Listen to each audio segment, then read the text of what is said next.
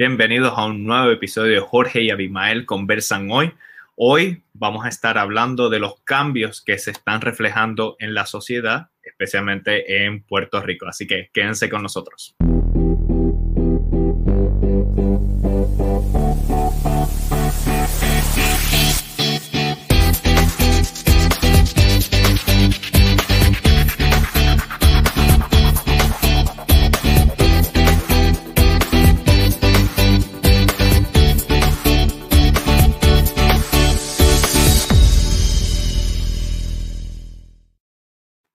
Y bienvenidos a un nuevo episodio de Jorge y Abimael Conversan Hoy, tu programa digital donde la diáspora conversa con el pueblo de Puerto Rico.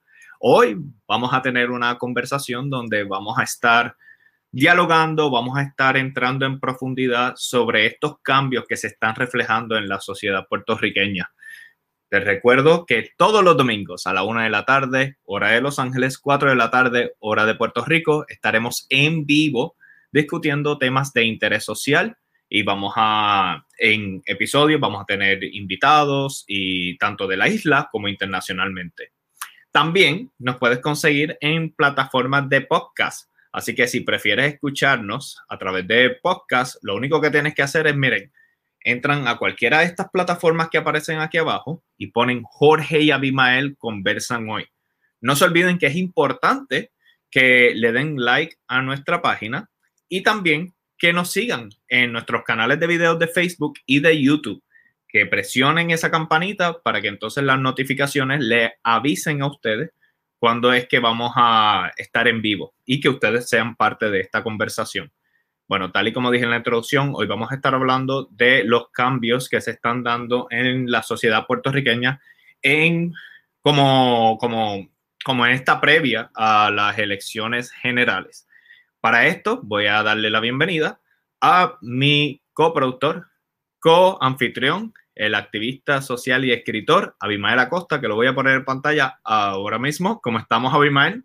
Todo bien, Jorge. ¿Cómo has estado tú esta semana? Pues mira, ha sido una semana muy interesante. Eh, obviamente en el aspecto político, desde el ángulo político, se ha dado mucho de qué hablar y yo creo que era importante hacer un programa en donde profundicemos seriamente sobre estos cambios que se han dado. Y algo que estábamos hablando tú y yo antes de crear este, este episodio, es que no necesariamente es que se dieron estos cambios ayer, sino que esto ha venido desde hace un tiempo atrás. Claro, siempre es difícil marcar un punto en específico donde uno diga, aquí fue el cambio, pero creo que era importante poner una perspectiva cronológica de cómo, cómo estos cambios se han ido dando. ¿Qué piensas, Javi? Sí, eh, eh, estoy totalmente de acuerdo contigo. A veces yo pienso, yo vi una frase en una ocasión que la dijo René Pérez, yo no sé si es una frase original de él, pero me pareció una frase muy inteligente que decía, a veces hay que haber, hay que a veces hay que ver desde lejos para poder ver de cerca. Mm. yo creo que cuando estamos en, metidos en medio de una situación o metidos en medio de, de, un momento de nuestras vidas, no necesariamente podemos ver eh, con claridad lo que está sucediendo, porque estamos enfocados en ese momento en particular, en ese momento en específico. Quizá nosotros eh, de la diáspora, de que estamos desde afuera, si así podemos llamarlo, ¿verdad? Porque en, tu caso y en el mío, en el de muchos puertorriqueños que vivimos en el exterior, estamos muy conectados con lo que sucede en el país, pero a veces al no estar en ese día a día eh, que puede agobiarte, si, si lo permites, ¿verdad? Nosotros podemos ver algunas cosas que pueden ser hasta positivas. Yo creo que hay muchas cosas que están pasando en nuestro país que la gente las ha visto como negativas y como que los agobian, pero yo creo que hay muchas cosas positivas pasando y que hay como una especie de un nuevo despertar. Pero ese nuevo despertar yo creo que hay que ponerlo en contexto eh, para entenderlo y para no dejarnos eh, confundir, y no iba a usar la palabra engañar, pero la palabra engañar no es la correcta, porque engañar en muchas ocasiones implica la intención de, de, llevar a la gente por otro lado. A veces es que nos confundimos con eventos que estén sucediendo, a veces nos confundimos con el líderes que llegan, pensamos que llegó el Mesías, que ese es un problema que tenemos en Puerto Rico, yo creo bien serio, y en muchas partes del mundo que estamos esperando. Buscando ese Mesías. Este, este caudillo que va a llegar a, a rescatarnos, y yo me di cuenta hace tiempo de que eso no es real. El, el cambio en Puerto Rico eh, está viniendo de la gente no está viniendo de un caudillo ni está viniendo, ni está viniendo de, de, de, ningún partido político, está viniendo de la gente. Y esos son elementos que, ser, que es bueno que nosotros hoy los dialoguemos, teniendo claro todas las personas que nos están viendo que esto es nuestras opiniones. Correcto. Son opiniones basadas en argumentos y en eventos históricos, pero no dejan de ser nuestras opiniones. Usted puede estar de acuerdo con nosotros, usted puede estar en desacuerdo eh, y usted tener sus propias opiniones. Lo ideal es que cuando tengamos opiniones, esas opiniones se puedan sostener sobre argumentos serios y de argumentos comprobables. Y, y entender cuál es el criterio que estamos basando nuestro, nuestra opinión, porque muchas veces claro. la gente dice, bueno, es mi opinión, y bueno, vamos, que está bien, pero al mismo tiempo tienes que tener cierto criterio para basar tu opinión. Porque claro, tú sabes que yo creo que debemos romper con eso de que está bien. No está bien eh, tú la tienes y no hay, no hay ningún problema, no hay ningún problema porque cada persona puede decir lo que quiera, porque eso son eh, parte de las cosas que nos garantiza a nosotros la, la, libertad de expresión que la garantiza la Constitución, ¿verdad? Pero yo creo que no está bien porque hay un problema que sucede y es que la opinión pública, que la opinión pública es lo que piensa la mayoría o lo, o lo que se proyecta como lo que piensa la mayoría, realmente se va construyendo de opiniones individuales. Uh -huh. No hay una opinión pública que salga de la nada. La opinión pública se va construyendo de lo que piensas tú, lo que pienso yo, lo que dice el otro, lo que dice el otro, lo que dice el otro. Y cuando la opinión individual es desinformada y sin argumento y se sigue propagando, se convierte en opinión pública y llega un momento que convierte en verdad algo que no es verdad. Es como ese, ese juego que de, de los niños, que se ponen varios en, en, una fila, entonces uno le dice un secreto al uno y cuando, y cuando vienes a ver al, el último tiene un mensaje totalmente desinformado de lo que es el mensaje.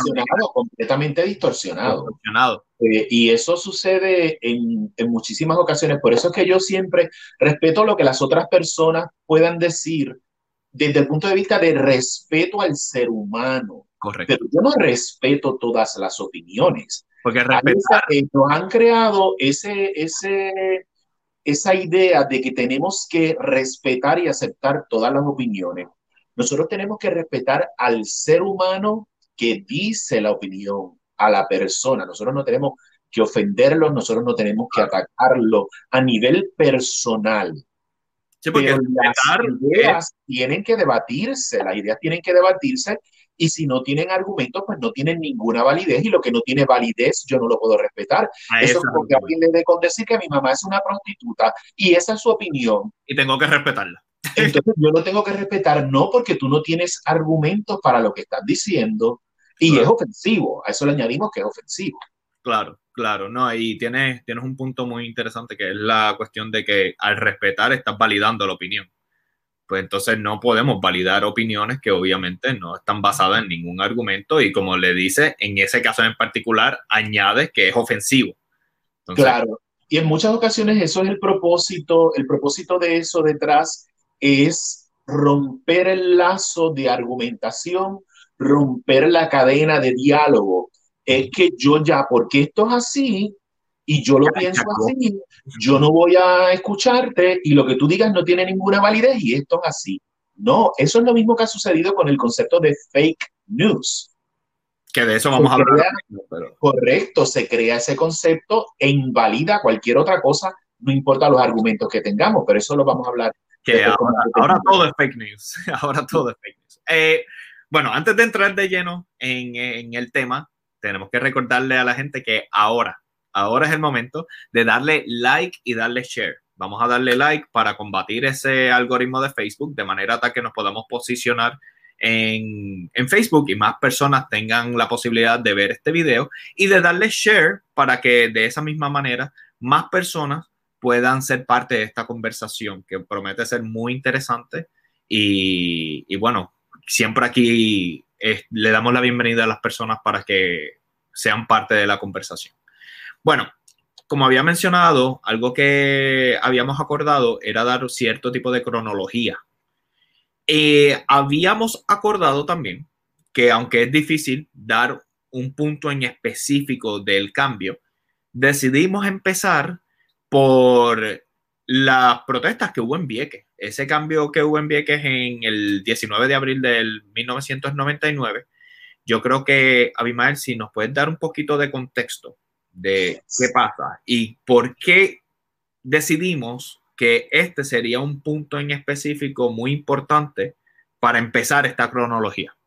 Eh, como dice Jorge, hay, ha habido eventos eh, históricos que se han seguido dando a través de nuestro proceso como pueblo, que son los que han ido formando. No le vamos a restar importancia a ninguno de esos eventos históricos que sucedieron antes del, de ese 19 de abril de 1999, la gesta nacionalista, eh, todas estas luchas que se dieron a través del tiempo, ¿verdad? Eh, a principios del siglo XX, nada de eso nosotros le estamos restando importancia, pero yo creo, y esto es absolutamente mi apreciación, que a partir de esa fecha de, la muerte de David Sanes, que fue muerto por una, eh, en Vieques eh, por una bala perdida en unas pruebas de estas de las que hacía la Marina en Vieques, que esa es la razón por la que, él muere, eh, el país comenzó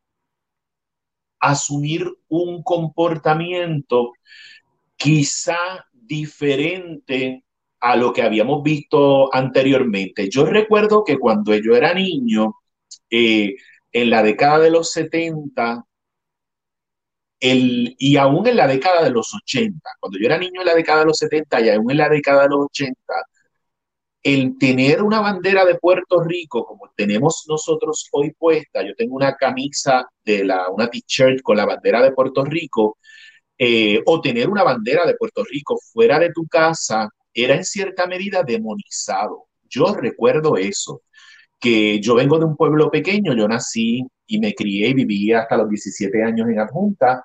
A los 18 años me fui a San Juan y luego eventualmente me, me mudé a los Estados Unidos. Pero yo recuerdo que se demonizaba el tener una bandera de Puerto Rico el tener una bandera de Puerto Rico, la gente te decía, ese es nacionalista.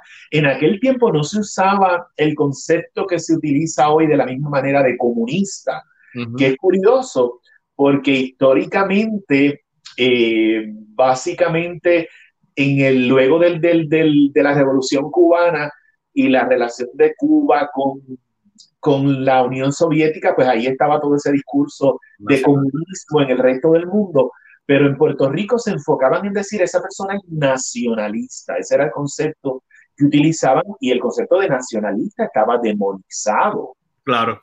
Era un concepto que estaba demonizado. El ponerte una bandera, el sacar una bandera dentro de unos sectores en particular ideológicos de Puerto Rico, eh, lo veían como algo malo, como demonizado, esa persona es un nacionalista, esa persona es esto, es lo otro, después vino el concepto de machetero eventualmente, pero cuando se da eh, la indignación de los puertorriqueños por la muerte de David Sanes, la bandera de Puerto Rico vuelve a salir. Y en ese momento la bandera de Puerto Rico dejó de demonizarse y se comenzaron a hacer manifestaciones públicas eh, masivas, grandes, que fueron las que llevaron eventualmente a obligar a líderes políticos de nuestro país asumir posturas, entre ellos Pedro Rosselló González, eh, el papá de Ricardo Rosselló, asumió unas posturas eh, de ataque al gobierno de los Estados Unidos para la salida de la Marina de Vieques. En Norma Burgos, que es estadista, también lo hizo. De hecho, eh, uno de, los grandes errores que yo he cometido en mi vida fue votar por Norma Burgos en aquella ocasión. y lo hice al ver el activismo político que Norma Burgos hizo en aquel momento para la salida de Vieques, eh, me confundió y como me confundió, yo pensé que Norma Burgos era diferente y voté por ella, ¿verdad? Pero bueno, eso fue una decisión que tomé, así que lo traigo este aspecto de personas ideológicamente aliadas a lo que es eh, Estados Unidos, ¿verdad? Ser parte de los Estados Unidos, la Marina representaba eso en, Puerto Rico, como en ese momento, ese concepto de puertorriqueñidad eh, se empezó a, a cimentar aún más y donde se dejó de demonizar la bandera de Puerto Rico. Por eso es que creo que ese momento, sin quitarle méritos a toda la lucha de nuestros hermanos nacionalistas de la década de los 30, los 40 y los 50, ¿verdad? Creo que este momento dejó claro que tú puedes ser puertorriqueño, tú puedes amar a tu patria y no se te tiene que demonizar a diferencia de lo que pasaba antes. Luego de eso, eh, aparece otro momento en la historia que es la elección de Aníbal en diciembre del 2004. Y a lo mejor a la gente se preguntará, ¿cómo una elección de Aníbal? ¿Por qué la, elección de Aníbal tuvo algún significado de cambio? ¿Qué nos puedes decir sobre eso, David? Pues mira, aunque eso fue un evento político, político, eh, en las elecciones del 2004 se dio una situación en particular y fue que no se querían en Puerto Rico, el grupo de, de, Pedro Rosselló en específico no quería que se adjudicaran unos votos mixtos a Aníbal Acevedo Vilá, porque en aquel momento hubo un montón de votos que fueron mixtos. Hubo gente que votó bajo la insignia del PNP o de otro partido, pero votó por Aníbal Acevedo Vilán. Eh, lo que la gente estaba haciendo en aquel momento era eh, establecer claro que, que, aunque yo soy de este partido, yo quiero al gobernador fuera de ahí. Era lo que la gente llama voto castigo, que nosotros hablaremos de eso adelante también, ¿verdad? Porque yo no tenía una conciencia política en ese tiempo, pues no sé, que habré tenido, no sé, era un adolescente. Eh, ese momento marca una diferencia en cuanto a cómo la gente votaba de ser íntegro a por candidatura o, o eso se había dado antes? Eso, eso siempre se ha dado, eso siempre se ha dado. En Puerto Rico ha habido un, sector que son los no afiliados, que yo tengo, mi, tengo mi, mi opinión de que ese es un sector que en muchas ocasiones es el que decide las elecciones, a veces la gente habla de, los de, de los melones. Yo tengo mi teoría con relación a los melones. Yo creo que los melones electoralmente no existen, pero eso podemos hablarlo después, ¿verdad? Hay un sector no afiliado que siempre ha votado por candidatura. Eso no es, no es nada nuevo. Lo que sucede en este momento de la elección de Aníbal es que no se supo el resultado de las elecciones hasta diciembre, hasta diciembre, cuando nosotros sabemos que, la, y, que las elecciones son en, en noviembre. Así que estuvimos durante bastante tiempo sin saber el resultado de las elecciones, que finalmente se llevó hasta el distrito apelativo de Boston, que es donde se decide que esos votos eh, van a ser adjudicados. Esos votos van a ser adjudicados y es lo que lleva a que eh, Aníbal Acevedo Vilá se convierta en gobernador de Puerto Rico. Y en aquel momento también se dio un gran movimiento de, de pueblo, que también lo vimos con la telefónica. Eh, estoy mencionando algunos porque tienen que ver con elementos partidistas, ¿verdad? Y de política como tal, pero se dieron, se han dado muchos de estos movimientos.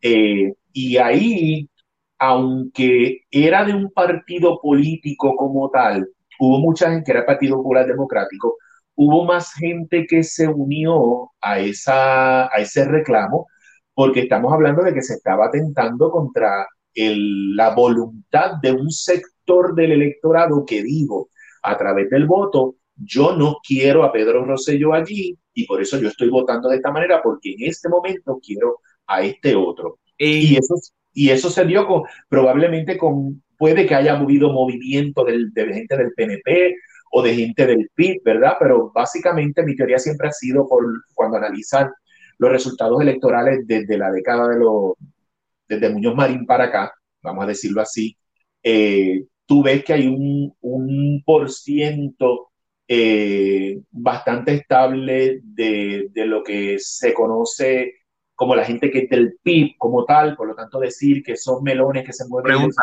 se mantiene ahí pregunta, porque honestamente, o sea, en esos momentos yo era muy, muy adolescente y ya que te tengo aquí, quiero descubrir. Pero no importa, porque para eso están los libros de la historia. No, no, por eso, pero ya que te tengo aquí, quiero saber tu perspectiva y descubrir más sobre estos, estos asuntos. En ese momento, la opinión pública como tal, ¿se estaba dando más a favor de Aníbal o a favor de Rosselló? Pues mira, eh, sabes que nuestro país está sumamente politizado. Yo tendría, eh, realmente, realmente no recuerdo exactamente, eh, porque estamos hablando de algo que sucedió hace 16 años atrás, ¿verdad?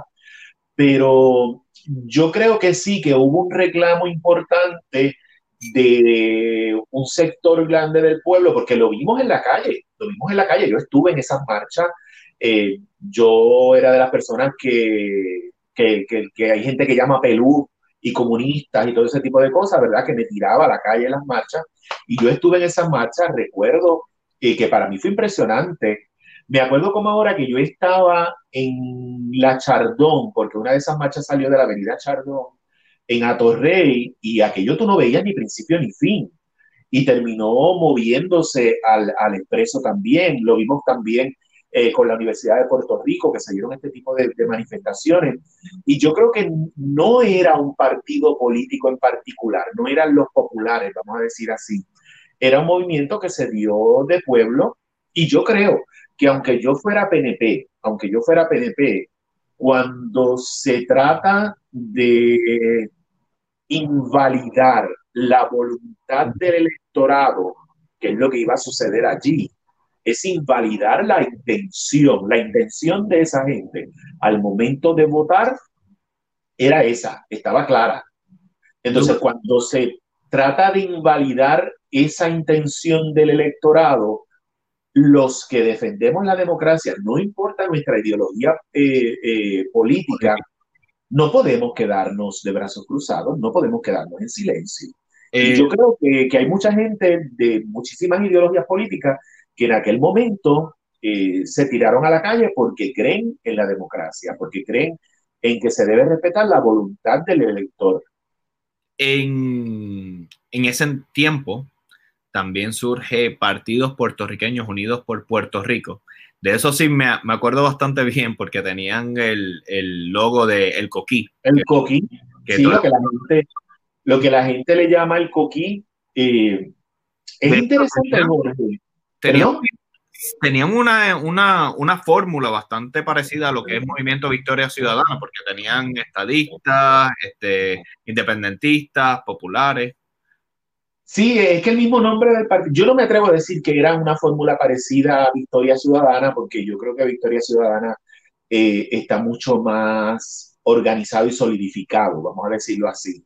Eh, pero sí, el mismo nombre lo dice, Puertorriqueños Unidos por Puerto Rico el nombre nos establece a nosotros que lo que pretendían era que fueran puertorriqueños que se unieran por el país fuera de ideologías eh, de estatus, que ese es el, yo creo que ese es uno de los principales problemas que nosotros tenemos, es que no podemos separar el plan de país de ideologías de estatus. Y eso lo hemos hablado con todos los políticos que hemos llevado, eh, que hemos traído aquí a Jorge Abimael conversan hoy, porque debe haber un plan de país y ese plan de país puede estar influenciado probablemente por la ideología de estatus, pero la diferencia no debe ser abismal. Correcto. Porque nosotros debemos saber hacia dónde queremos llevar a nuestro país, no importa cuál sea la ideología de estatus.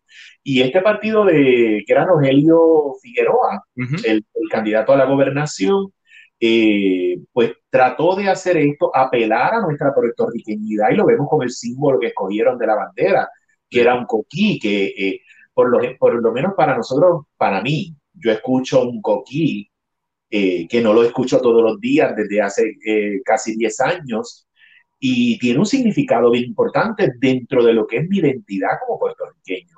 Y ellos usaron eso, nos dice a nosotros cómo estaban buscando puertorriqueños de diferentes eh, vertientes ideológicas. Bueno, hasta el día de hoy recuerdo el, el logo, el coquí, y, y, fue, fue bastante efectivo en ese sentido. Claro, y poca gente sabe que se llamaban Partido Puertorriqueños Unidos por Puerto Rico y eran el Partido del Coquí. y la figura de Rogelio también fue atractiva en aquel momento porque no se nos puede olvidar que hubo muchas comparaciones con Barack Obama, que era en ese momento era que Barack Obama estaba surgiendo como una figura importante dentro de la política a nivel mundial y fuera como eh, la gente lo veía físicamente, ¿verdad? Porque no, no significa que, que, políticamente tenían la misma fuerza, ni ideológicamente, ni nada de eso, pero físicamente lo veían como el, el, el Obama puertorriqueño, físicamente. Y desde el punto de vista de, de lo que es mercadeo, eh, que el mercadeo en, la, en las elecciones funciona demasiado, lamentablemente, eh, pues en aquel momento eso se usó también. En, ya entrando ahora para esta década, del 2010 al 2020 que estamos, eh, se crean dos partidos. Se crean dos partidos, que es el partido MUS y el partido PPT. Y teniendo la conversación antes de, de, hacer el libreto, ¿verdad? Los bullet points que nosotros hacemos para tener el, las ideas en orden. Habíamos hablado de que mucha gente confunde estos dos partidos y que casi siempre se habla o del PPT es lo mismo que el MUS o el MUS es igual que el PPT, pero son dos cosas diferentes. ¿Cuáles son esas diferencias? Pues mira, lo que pasa es que surgen el mismo año y surgen de sectores, eh, vamos a decir líderes. Habían unos líderes que estaban, que la gente los relacionaba con el movimiento independentista y el movimiento soberanista. Así que eso eran elementos que hacían que las personas pensaran que eran lo mismo. Eh, y una de las, de las eh, ideas fuertes que estos grupos planteaban también era los derechos de los trabajadores, de la clase trabajadora. Por eso el partido de que, que la figura principal era Rafael Bernabe, que era el partido del pueblo trabajador, pues se enfocó principalmente en eso, que de hecho Bernabe ahora eh, es candidato eh, a la legislatura por el movimiento Victoria Ciudadana, ¿verdad? Por el movimiento Victoria Ciudadana. Y si no me equivoco, en el MUS era María de Lourdes Guzmán, eh, la figura principal del movimiento de Unión Soberanista, que es el nombre del Movimiento de Unión Soberanista, eh, que es un, es un, partido que también creía en la soberanía para Puerto Rico. Y como surge en el mismo tiempo y como venían de unos sectores que podrían para muchas personas parecerles similares.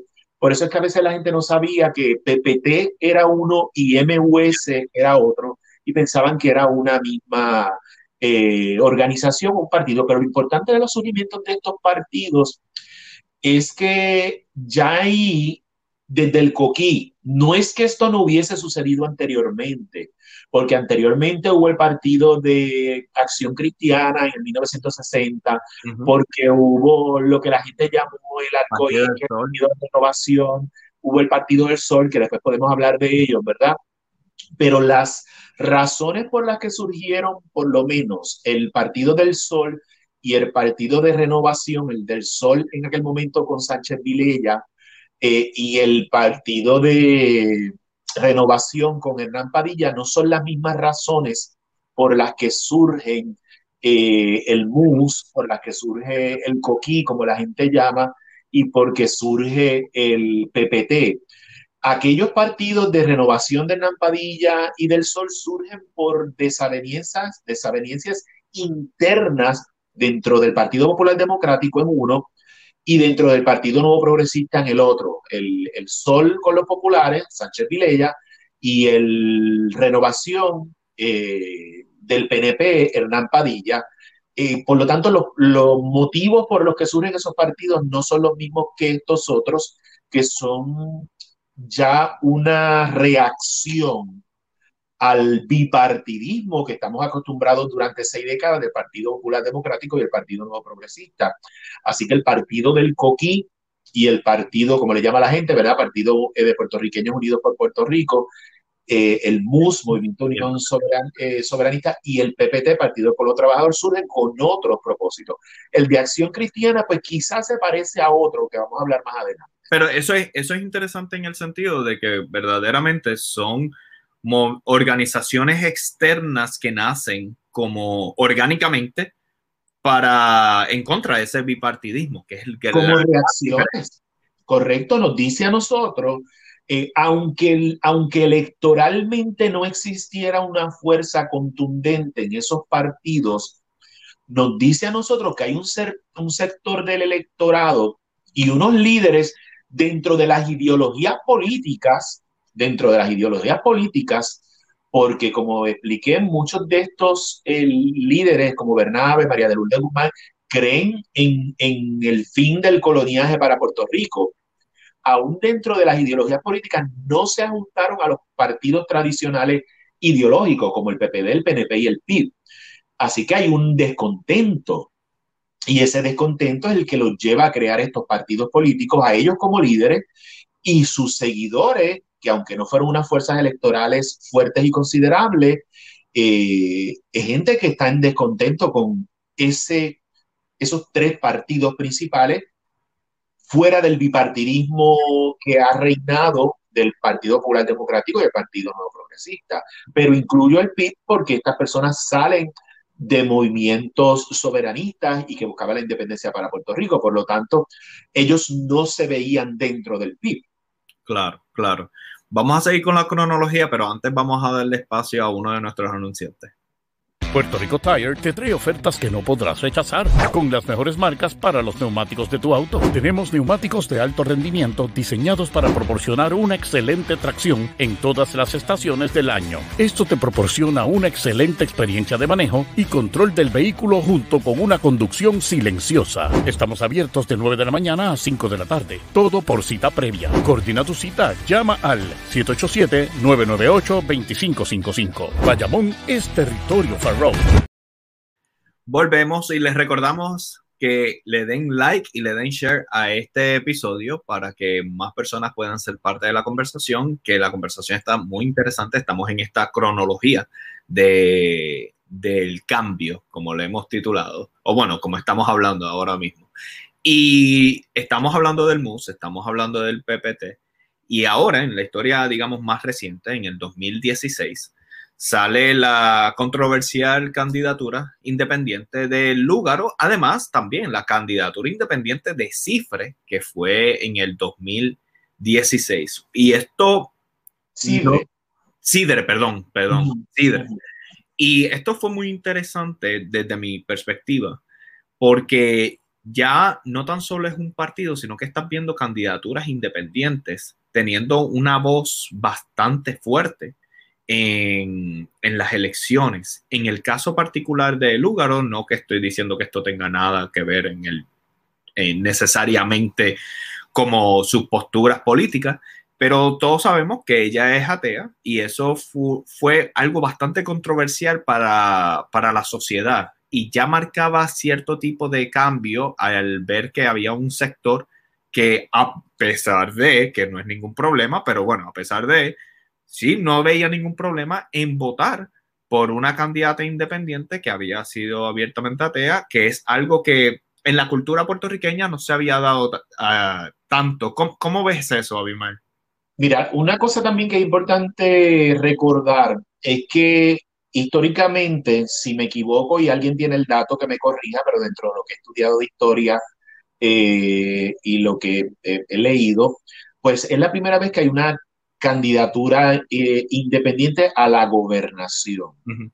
A la gobernación. Pero para que eso se dé, obviamente se han dado eh, otros eventos históricos y ya había habido candidaturas independientes a nivel de alcaldías. A nivel de alcaldías había habido eh, candidaturas independientes. De hecho, no recuerdo el nombre completo, del, candidato, pero fue candidato a la alcaldía de Cabo Rojo, que originalmente era del Partido Popular Democrático y luego corrió como candidato independiente, le decían el negro, no recuerdo eh, el, apellido de él, no sé si era Santana, no recuerdo el apellido ahora mismo, pero él corrió como candidato independiente a la alcaldía de Cabo Rojo y ganó.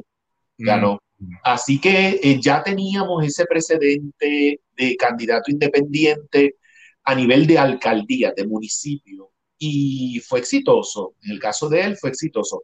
Creo también que luego, eh, no estoy completamente seguro, creo que también que la candidata de Vieques, una candidata eh, mujer en Vieques, también corrió independiente eventualmente. Bueno, Así y que. Eh, obviamente. Pero Vargas de más adelante. Vargas Vidó de más adelante. así que este elemento de candidatos independientes se empieza a dar a nivel municipal en el caso de Cabo Rojo y Vieques, que yo recuerde, ¿verdad? Porque probablemente ha habido más casos luego, eh, pero que yo recuerde, fueron estas dos personas y obviamente esa iniciativa eh, probablemente es la que lleva a que personas como Sidre y Lúgaro decidan llevar candidaturas independientes a nivel de la gobernación. En el caso de Vargas Vidot fue la misma elección. En la misma 2016. 2016, correcto que lo hizo Alexandra Isidre, pero él lo hizo a la legislatura, al Senado como tal.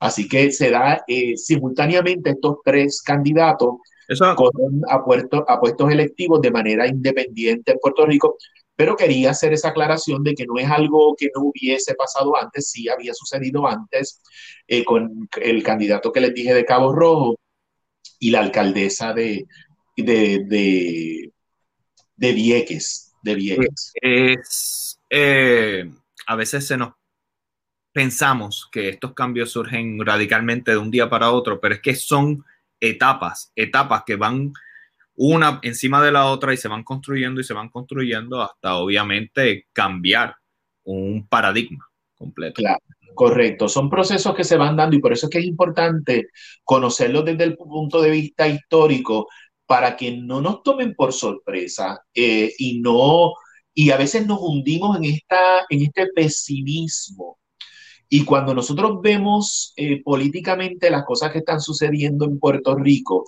claro, nosotros somos una colonia, ¿verdad? Pero cuando vemos políticamente todas estas cosas que están sucediendo en Puerto Rico, nosotros vemos como está habiendo una evolución del el elector fuera del bipartidismo o tripartidismo, si incluimos el Partido Independentista puertorriqueño, ¿verdad? Que no, no ha tenido el mismo poder que estos otros dos partidos, porque básicamente el Partido Independentista puertorriqueño donde ha tenido acceso a nivel electoral ha sido a la legislatura, no ha sido a la gobernación, ni comisionado residente, ni alcaldías, ¿verdad? Pero pero por eso principalmente es el, el bipartidismo popular y PNP, pero se, se, están dando unos procesos que realmente el elector está evolucionando. Lo que tenemos que analizar es hacia dónde va esa evolución, ¿verdad? Eh, si vemos y nos comparamos con los Estados Unidos, que es una cosa que la gente hace constantemente, yo creo que Estados Unidos se está caminando hacia atrás. Sí, lo estábamos hablando. Y nosotros estamos caminando hacia adelante.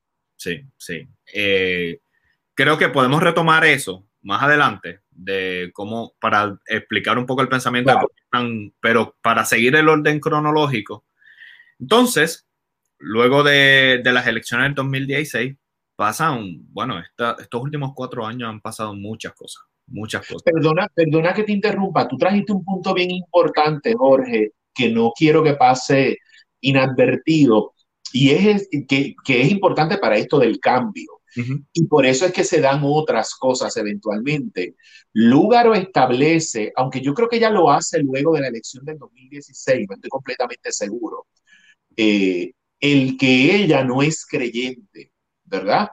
Eh, y esto es importantísimo porque hay un sector del electorado, como tú dijiste, que aun cuando ella diga que no es creyente, ese aspecto lo sacan fuera al momento de tomar una decisión eh, de quién va a regir los destinos de nuestro país.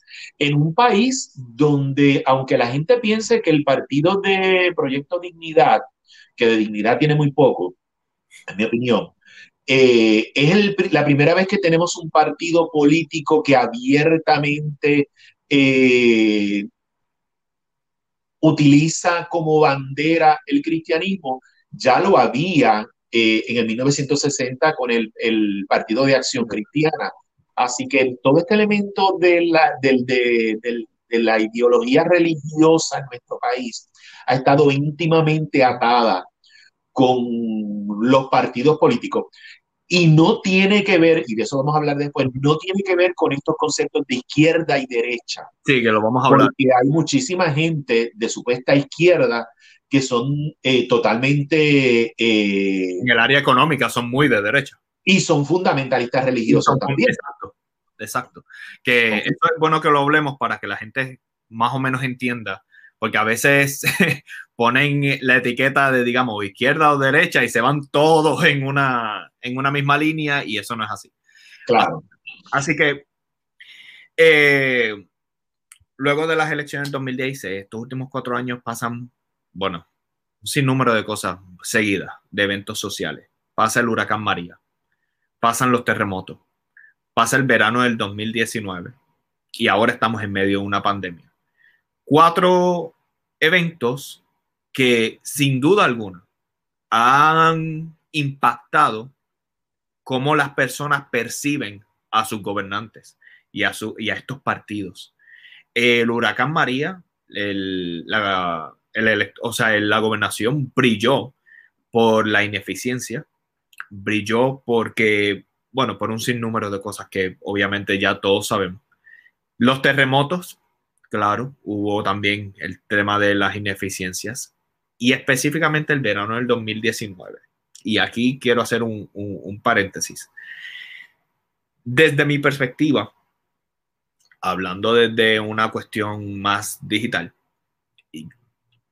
entra el tema de las redes sociales como chispa, digamos, o como este, este, movimiento orgánico de personas que se empieza a comunicar estos mensajes entre una y se crea esta opinión pública a tal magnitud que los lleva a, crear la manifestación. Bueno, no sé, me corriges si tú sabes, pero yo creo que es la manifestación más grande que se ha dado en la historia de, Puerto Rico. Se supone, se supone que se ha estimado que un millón punto dos personas se tiraron a la calle. Eso es un, un estimado que se, que se ha dado. Y eso no fueron PNP populares, eso fue todo el mundo, o sea, eso fue todo Puerto Rico, que también cabe recalcar que en estas elecciones hay partidos y hay personas que se están tratando de adueñar de ese concepto de, que, bueno, nosotros en el 2019, y ojo, que esto no fue un partido, esto fue un movimiento orgánico del pueblo. Del pueblo. Hay algo, hay algo que quiero señalar, Jorge, eh, relacionado con el huracán María. Okay. El huracán María, no, no, quizá nos enfocamos en la cuestión de, del elemento de cómo la administración de Ricardo Rosselló Nevares manejó eh, la secuela de, de, problemas que trajo el paso del huracán María en Puerto Rico. El huracán María no se lo podemos adjudicar a ningún político, si vamos a ser justos. Eso es un fenómeno atmosférico de la naturaleza. Nosotros sabemos que donde estamos ubicados geográficamente podemos estar expuestos a huracanes como a terremotos, que no lo habíamos estado con los terremotos eh, en el último siglo, sino desde 1918, pero donde estamos ubicados geográficamente hay una falla, por lo tanto, tectónica, por lo tanto, la posibilidad de que eso sucediera, pues sucedió 102 años, sí, 102 años después, ¿verdad? Pero sucedió. Y eso no se lo podemos achacar a un político. Pero sí, lo que sí nosotros podemos eh, achacar a los políticos es el manejo de las situaciones que se dan partiendo de esos eventos.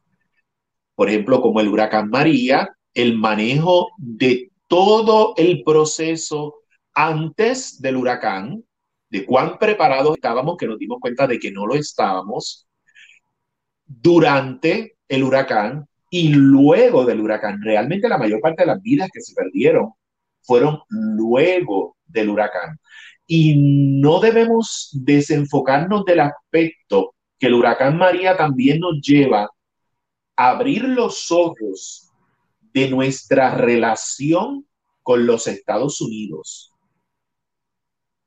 Eso es un aspecto que es sumamente importante porque nosotros vimos la negligencia con lo, la que la administración federal trató a Puerto Rico. Y esto no es una cuestión política, esto es una cuestión de hechos, de eventos, porque la manera que se nos trató a nosotros los puertorriqueños no fue la misma manera que se le trató a los ciudadanos americanos de Texas y de otros lugares que se enfrentaron a fenómenos atmosféricos igual que nosotros. No fue la misma manera, ¿ok? A ellos no se le echó la culpa de gastos como se hizo con nosotros, que lo hizo Donald Trump.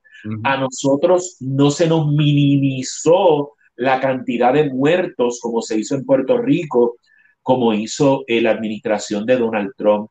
A nosotros no se nos faltó el respeto de ir a tirando eh, eh, papel bounty como hizo la administración. Así que todos estos eventos nos hacen a nosotros los puertorriqueños replantearnos nuestra relación política con los Estados Unidos también. Y no tiene que ver con ideología política, porque yo podría ser estadista y abrir los ojos y decirme, esa no es la manera que yo quiero que a mí como ciudadano americano se me trate. Yo quiero que a mí como ciudadano americano se me trate de la misma manera que se trató a Texas. Y no fue así. Y de hecho, algo que cabe mencionar, mucha gente, porque a la gente a veces hablamos de Estados Unidos y confunde el, el, Estado con el pueblo. entonces, el pueblo mm, se movilizó, yo diría, mucho más eficiente que, que el Estado de, de, Estados Unidos, o sea, el gobierno de Estados Unidos.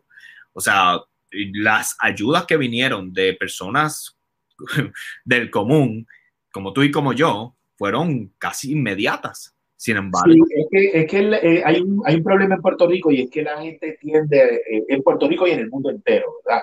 Cuando, cuando trabajamos con la cuestión esta de ideologías, tiende a demonizar al adversario.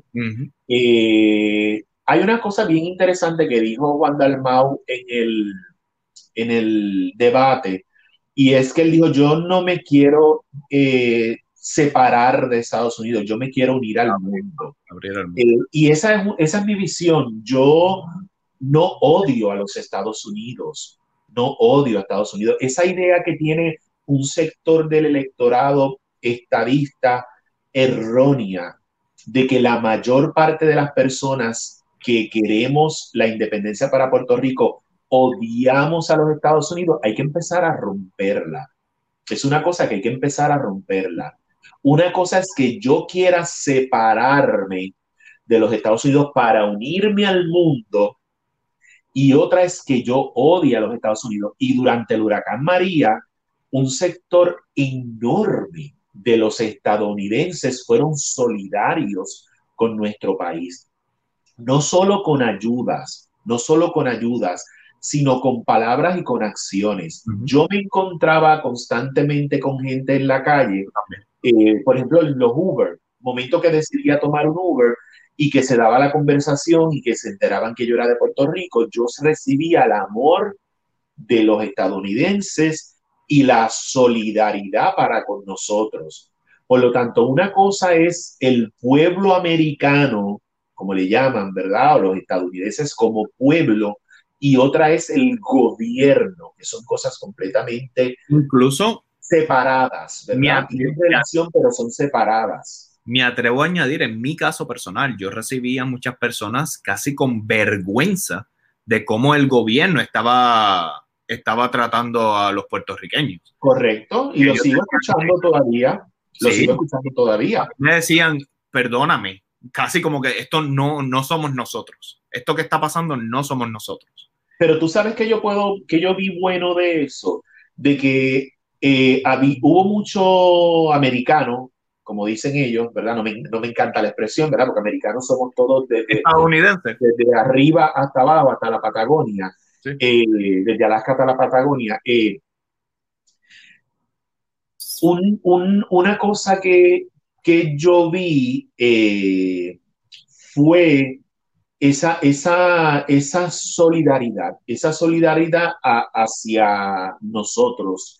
Y sobre todo, el que en ese momento muchos norteamericanos se enteraron de que nosotros éramos ciudadanos americanos en ese momento, porque muchos lo desconocían, no tenían idea de cuál era nuestra relación política con los Estados Unidos. De hecho, mucha gente pensaba que Puerto Rico era Costa Rica y que nosotros estábamos ubicados en Centroamérica. Había, había, yo recuerdo ver muchos programas de televisión estadounidenses y muchos este, documentales donde explicaron la historia de Puerto Rico. Correcto. cómo somos una colonia de Estados Unidos, relaciones que fue bastante, bueno, yo diría bastante bueno para la comunidad en general, para que le puedan abrir los ojos a qué es lo que está sucediendo. Claro, abrió el espacio a la discusión de nuestra relación política con los Estados Unidos. Eh, no importa eh, cuál, sea la, la ideología política del puertorriqueño y en el caso de los norteamericanos, pues hay muchos norteamericanos que, que entienden que Puerto Rico sí debe ser Estado, eh, pero en ese momento es que nos pueden tener un contexto de nuestra relación política con los Estados Unidos, que no lo tenían por desconocimiento, que a mí me parece terrible, ¿verdad? Que históricamente eh, no se hable en los Estados Unidos, en la educación, de la relación de nuestro país con el de ellos, ¿verdad? Eh, yo, personalmente, yo estoy casado con una estadounidense. Ella me decía, no me han enseñado nada. Correcto nunca supe nada. Entonces, obviamente, ella me preguntaba y bueno, y yo le explicaba y me decían, mira, es que aquí en la escuela nadie, nadie explica nada de la relación de Puerto Rico con Estados Unidos. Entonces, obviamente eso, eso nos dice a nosotros como el gobierno, como el sistema nos ignora, eh, como ese sistema nos invisibiliza y no entiende que es importante enseñarle a sus ciudadanos eh, a través del sistema de educación de esta nación, que Puerto Rico es una propiedad de los Estados Unidos y que por consiguiente los puertorriqueños son ciudadanos americanos eh, con los mismos derechos en términos generales, ¿verdad? Si vivimos en los Estados Unidos. Porque ya podríamos entrar ahí en el concepto este de que la gente usa de ciudadanos de segunda categoría, que yo estoy completamente en desacuerdo con ese concepto, porque eh, la ciudadanía mía la puedo usar en cualquier sitio. Yo no puedo votar si estoy en Puerto Rico por el presidente, pero si me mudo a los Estados Unidos puedo votar. Así que yo no cambié de ciudadanía con la mudanza. La ciudadanía sigue siendo lo mismo. Es algo mucho más complejo que es el concepto de ciudadanía de segunda categoría que los partidos políticos utilizan para sus fines ideológicos. Una figura política que sí tuvo mucha visibilidad en ese momento fue la alcaldesa Carmen Yulín donde que tuvo un enfrentamiento frontales con el presidente de los Estados Unidos, Donald Trump, en ese mismo momento del el huracán María. Correcto. Eh, y por eso fue demonizada también, ¿verdad? Por eso fue demonizada. De hecho, cuando tú escuchas eh, en la calle, cuando tú te tiras a la calle aquí en los Estados Unidos, la gente no sabe el nombre de Ricardo Rosselló pero saben el, el ciudadano promedio no sabe quién es Pedro eh, Ricardo Rosselló. Eh, saben de este gobernador que lo, que lo sacaron y todo este problema, pero sí saben quién es Carmen Así que obviamente pues sí fue cubierta eh, bastante su, sus acciones en aquel momento, ¿verdad? sin entrar en, en defensa ni en crítica, pero lo que fue a, nivel de medios en los Estados Unidos, pues tuvo mucha exposición y mucha gente sabe quién es ella en los Estados Unidos. Aunque la memoria es corta, vamos a ver si se olvidan en, un par de meses, ¿verdad? Pero cuando te tirabas a la calle te hablaban de, de Carmen Yulín, los Yulín, como decía la gente, Yulín. Hay algo que dentro de estos últimos años pasa el verano del 2019, que esto es historia reciente, hace un año, Creo que difícilmente se podrán olvidar de ese, de ese momento tan, tan impactante que se crea en la conciencia de, del pueblo y que creo que va, va, a ser un factor interesante en estas elecciones. Pero adicional a eso, es que en este año, al momento que estamos hablando, hay una pandemia. Correcto. Y esto también ha cambiado la manera en que se han llevado las campañas. Ya no vemos tanto, ¿verdad? Las tumbacocos, tanto, o si hay, no han estas caravanas. Y cuando ha habido, se ha criticado muy fuertemente debido, obviamente, a la necesidad del distanciamiento social, a la situación de las máscaras y que el mismo gobierno ha habido muchas personas que se han contagiado del el COVID-19. De hecho, lo, básicamente eh, estas actividades político-partidistas masivas eh, las hicieron los dos partidos políticos de, mayoría, este bipartidismo, eh, y es absurdo ver el gobierno de Puerto Rico, de la gobernadora Wanda Vázquez, que establece una política de funcionamiento para la prevención y para el, eh, el, contagio, para el no contagio, y ellos mismos son los que lo rompen. De hecho, eh, la mayor parte de las personas que se contagiaron de los políticos pertenecen a ese partido. También hubo otros del Partido Popular Democrático, pero numéricamente la mayor parte fueron del Partido Nuevo Progresista, lo que significa eh, este doble discurso de la gente no puede hacer esto, pero yo me lo paso por tú sabes dónde porque ellos lo, hicieron, están las fotos, están los videos, está todo ese tipo de cosas. Eh, así que nos, nos, habla mucho de nuestros políticos. Eh, hay reglas que aplican para el pueblo, pero no aplican para nosotros. En estos días escuché a uno de los candidatos, que no, no, no sé cómo, cómo se atrevió a decir esto, pero que en los casos de Puerto Rico del COVID-19 son mucho menores que en Estados Unidos y la única razón por la cual digo que no sé cómo se atreve a decir esto es porque todavía no hay un sistema de rastreo, no hay forma de, de ver en la ciencia cierta cuáles son los números, las estadísticas. Los mismos profesionales de la medicina están diciendo que sus estadísticas están atrasadas por día. Entonces, hacer una comparativa eh, con Estados Unidos, además, que, que, que es un, o sea, una falta de respeto intelectual. O sea, ¿cómo, ¿cómo puedes medir sin tener rastreo? Sí, yo creo, yo creo que al principio, para ser justos, al principio yo creo que el manejo de las medidas de precaución en Puerto Rico fue bastante efectivo. No sé si como esto se ha prolongado durante tiempo, la gente se cansó y este tipo de cosas, porque llega un momento que uno se, se harta, ¿verdad? Yo, yo ya, ya yo estoy a punto de hartarme. Lo que pasa es que, que, entiendo la importancia de mantenerme saludable, sobre todo yo que vivo solo en los Estados Unidos. En una emergencia no tengo a, a, nadie, familia, ni tengo nada, ¿verdad? Pero sí hay que ser justo porque al principio se manejó de una manera bastante responsable. Después, pues, sí se ha flexibilizado demasiado y lo que dice, eh, la cuestión de rastreo, pues, es sumamente importante y eso realmente es lo que nos dice eh, dónde estamos parados, pero ya eso quizás es harina de otro costal y claro, no vamos a entrar en eso. Mm. En estas elecciones, o sea, las elecciones 2020 que se van a dar, las elecciones generales, ya esta semana pasada tuvimos un, un primer debate. Y en este debate tenemos al Movimiento Victoria Ciudadana, ya no es Lúgaro como candidato independiente, ya forma un partido, que es el Movimiento Victoria Ciudadana. Tenemos, sin embargo, a un candidato independiente, que es Eliezer Molina.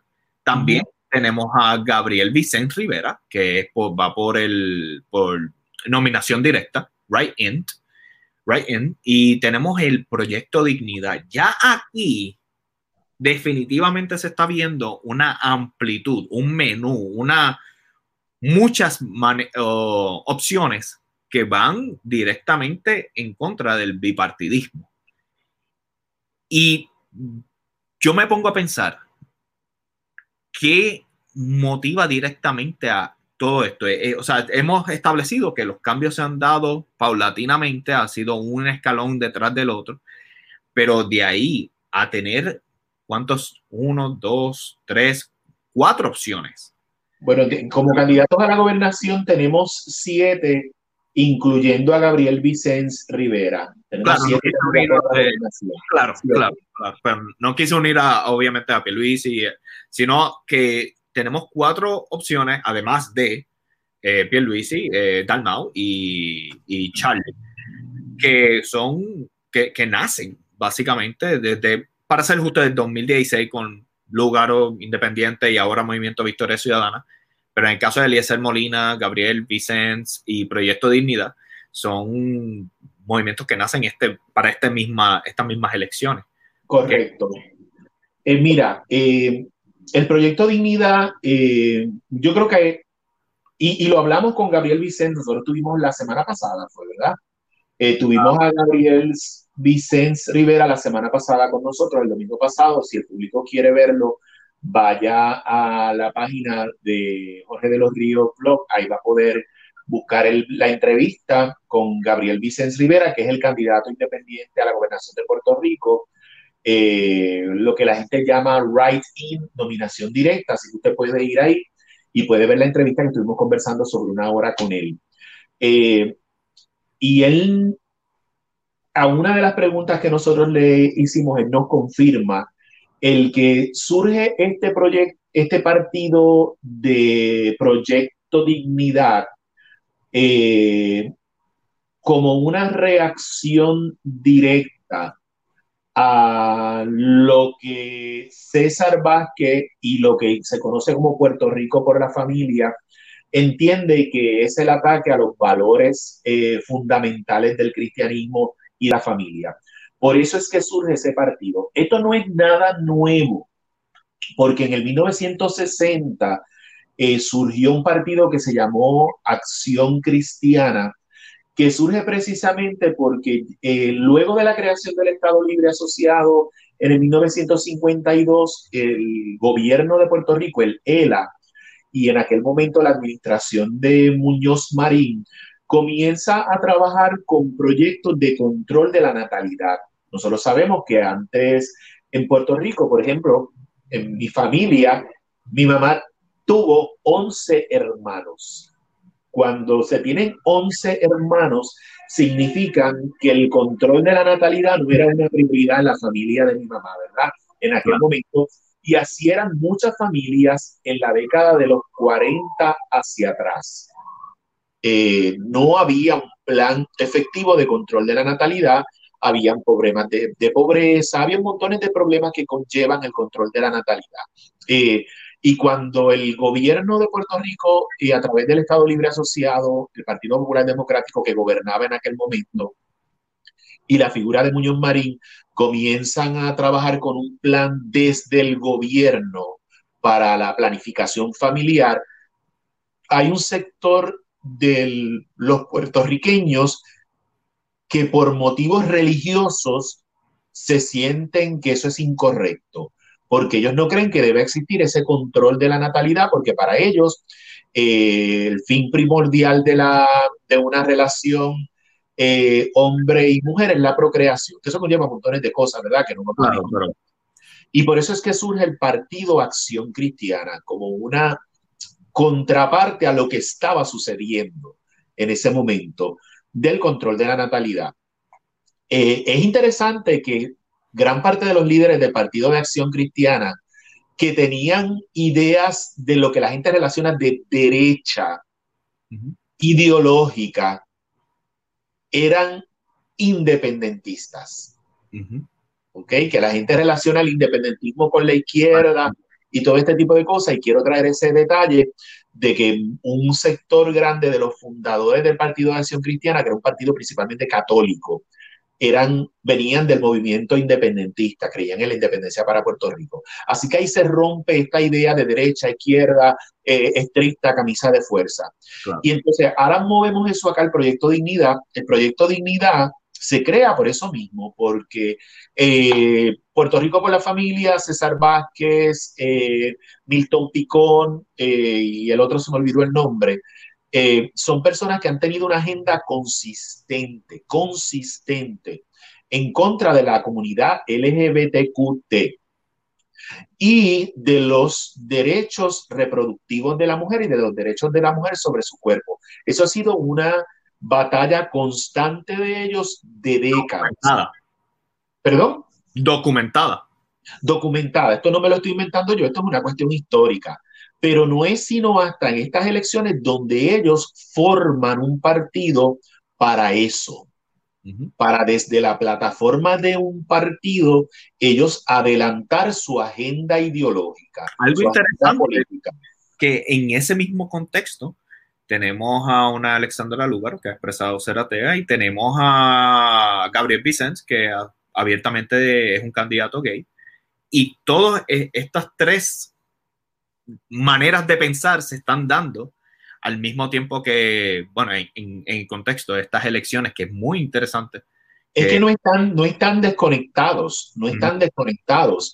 Eh, mm, el, el, hecho de Alexandra Lúgaro ser una candidata que a nivel personal no es creyente, ¿verdad? Yo no, no sé este concepto de ateo, como la gente también lo maneja, como si ateo fuera una mala palabra. Eh, ateo es una definición de una persona que no cree en, en, divinidades, ¿verdad? Y como no cree en divinidades, tampoco cree en contrapartes eh, demonizantes. Por eso yo, no, yo veo los posts no, como hija del demonio. Si no cree en Dios, no cree en el demonio. Así que eso es el disparate más grande del mundo, ¿verdad? Porque el demonio viene como contraparte de una divinidad. Pero bueno, eso, eso es harina de otro costal. Eh, este proyecto Dignidad probablemente en parte también es un resultado a que dentro del espectro político ya abiertamente se habla de que un candidato a un puesto electivo puede ser no creyente. Y en el caso de Gabriel, que se lo preguntamos directamente, Gabriel, una de las razones por las que él decide correr como candidato es precisamente porque él entiende como persona de la comunidad LGBTQT que necesita un seguimiento a lo poco que se ha logrado en términos de derechos políticos para esa comunidad y que él está ahí para lucharlo y sobre todo en un momento político donde hay un partido ya y donde hay un candidato a la gobernación ya que abiertamente se había expresado en el pasado en contra de los derechos de esa comunidad.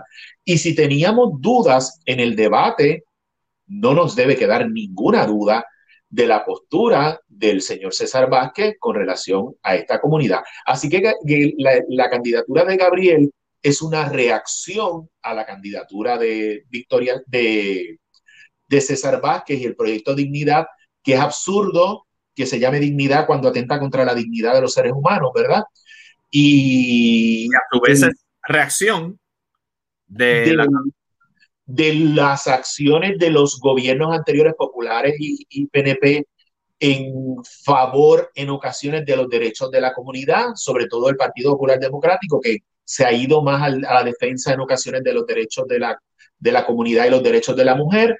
En ocasiones el PNP también, por ejemplo, el Ricardo Rosselló, que decidió en ocasiones eh, respetar eh, derechos ya adquiridos y este tipo de cosas, pues este señor Ahí es que entonces él crea este partido porque no está de acuerdo con esto, aunque cuando nosotros analizamos las posturas de César Vázquez y Puerto Rico por la familia y este grupo dentro del fundamentalismo religioso, regularmente se alineaban hacia el Partido Nuevo Progresista. Sí, y, yo creo que eso es eso es perfecto para entrar en el tema de las diferencias de derecha e izquierda. Pero antes, déjame darle un espacio a otro de nuestros anunciantes. Hola, mi nombre es Juki Ramos y este es mi canal de YouTube, Mico.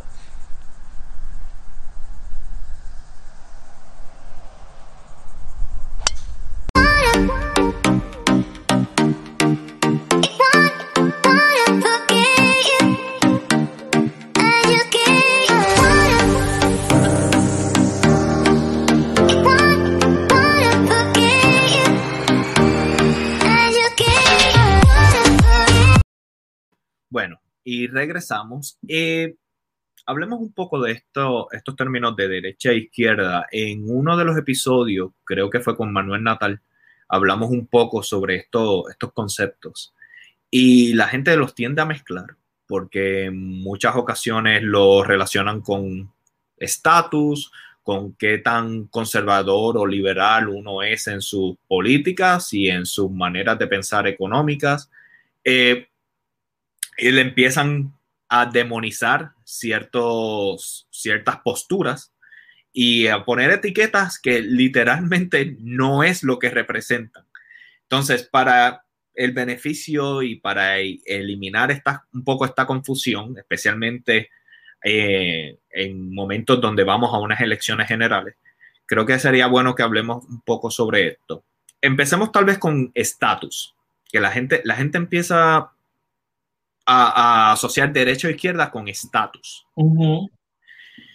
Yo creo que es importante recalcar que aunque se ha asociado al Partido Nuevo Progresista por derecha, por la cuestión de estatus, de querer ser parte de Estados Unidos, y al Partido Independentista, por mencionar algunos, con movimiento de izquierda, por querer la independencia, realmente eso no responde a ser de izquierda o de derecha. ¿Qué nos puedes hablar sobre eso, Abimael?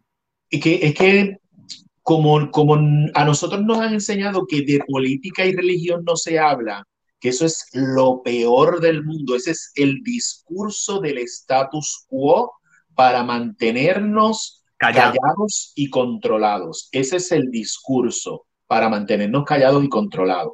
Por eso la gente no entiende estos conceptos. Si nosotros vamos a hablar, por ejemplo, de estatus, eh, en el momento hay dos definidos principalmente, porque Leila todavía eh, eh, se sigue tambaleando, ¿verdad? Pero cuando hablamos de estadidad, es la unión permanente con los Estados Unidos. ¿Ok?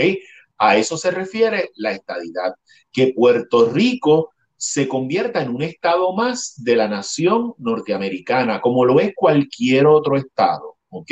Como lo es cualquier otro estado, que así es que se ha dado a través de la historia, eh, siendo los últimos dos estados en, en anexarse, Hawái y Alaska, ¿verdad? A eso se refiere lo que es estadidad. Pero dentro de la misma estadidad, hay personas que desde el punto de vista eh, económico, de proyectos económicos, pueden ser de izquierda, pueden ser de derecha, dentro de la misma, dentro de los mismos estados. Tú vives en Estados Unidos y aquí hay personas que desde el punto de vista de económico, hay gente en los estados que son norteamericanos, que son ciudadanos americanos, que aman a su país, que no odian a los Estados Unidos, que creen en que desde el punto de vista económico se deben crear proyectos de ayuda social para los ciudadanos, por ejemplo, educación, por ejemplo, salud, ¿verdad? Por mencionar algunos. Un ejemplo de esto es Bernie Sanders. Bernie Sanders no es menos americano que nadie. Alexandra Ocasio Cortés no es menos americana que nadie, ¿verdad? Esas son personas que creen en la nación americana, que son americanos, que aman a su país, pero desde ese punto de vista de políticas económicas, ellos creen en que el Estado debe garantizar unos servicios esenciales para el ciudadano, que no debe ser solamente que se ofrezcan a través de la empresa privada, ¿verdad? Eso es una, una de las cosas principales. De la misma manera, puede haber los estadolibristas así, de la misma manera puede haber los independentistas. De hecho, ya mencionamos como en el caso de, de Puerto Rico, el Partido de Acción Cristiana, que había personas de la, eh, de la derecha ideológica en términos de, de, de, la parte de valores, o si lo podemos llamar así. Pero ese es otro, otro aspecto, ¿verdad? Puede haber personas en Puerto Rico si Puerto Rico se convirtiera eventualmente en una república, que quieran que Puerto Rico sea una república capitalista per se y hasta convertir a Puerto Rico en una república de capitalismo salvaje como el que existe en los Estados Unidos y en muchas partes del mundo, o pueden decidir que quieren que Puerto Rico sea socialista, o que quieren que Puerto Rico sea comunista, o que quieren que Puerto Rico sea socialdemócrata, ¿verdad? También. Porque no, la independencia no tiene que ver una cosa con la otra, sino, miren, por ejemplo, Haití. Haití es un país independiente, capitalista. ¿Ok? ¿Qué vemos en Haití? extrema pobreza y es un país independiente capitalista. Así que todos estos conceptos es importante que los empecemos a entender y a separarlos, a separarlos. La ideología de estatus no está relacionada con ideología o plan económico, ni tampoco con lo, lo que son valores o valores, comportamientos y todo ese tipo de cosas. Miren el punto de que nosotros relacionamos la izquierda con el Partido Independentista puertorriqueño y cuando conversamos con Gabriel Vicente Rivera nos dice que una de las razones por las que él sale del Partido Independentista puertorriqueño es porque había un sector dentro del liderazgo, no de los principales, ¿verdad? Porque lo hizo claro, no de las caras que conocemos principalmente, pero sí había un sector que era homofóbico y que estaba en contra de los derechos de la comunidad. Por lo tanto, desde el punto de vista de derechos humanos, eso suena a derecha. ¿Ok?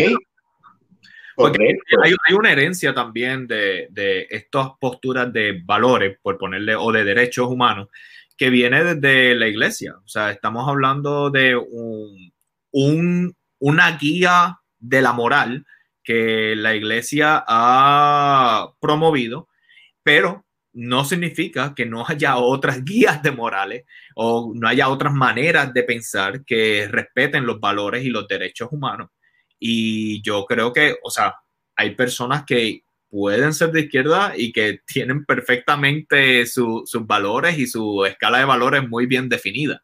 No, claro, pero, pero yo también podría ser, yo podría también ser una persona que tengo unas ideas desde el punto de vista de que yo decido que yo voy a regir mi vida por un libro sagrado, pero yo entender bien clara la separación de iglesia y Estado y entender que la constitución es la más importante y yo no pretender imponer mediante el Estado mis principios y mis valores ideológicos eh, espirituales. Algo, algo interesante que me parece que se está dando es que hay unos, bueno, el señor César Vázquez utiliza unos discursos que parecieran ser pro ciencia, pero, bueno, basados en ciencia, pero lo que uno puede entender cuando lo realmente lo desconstruye es que utiliza la ciencia como escudo para realmente llevar una ideología basada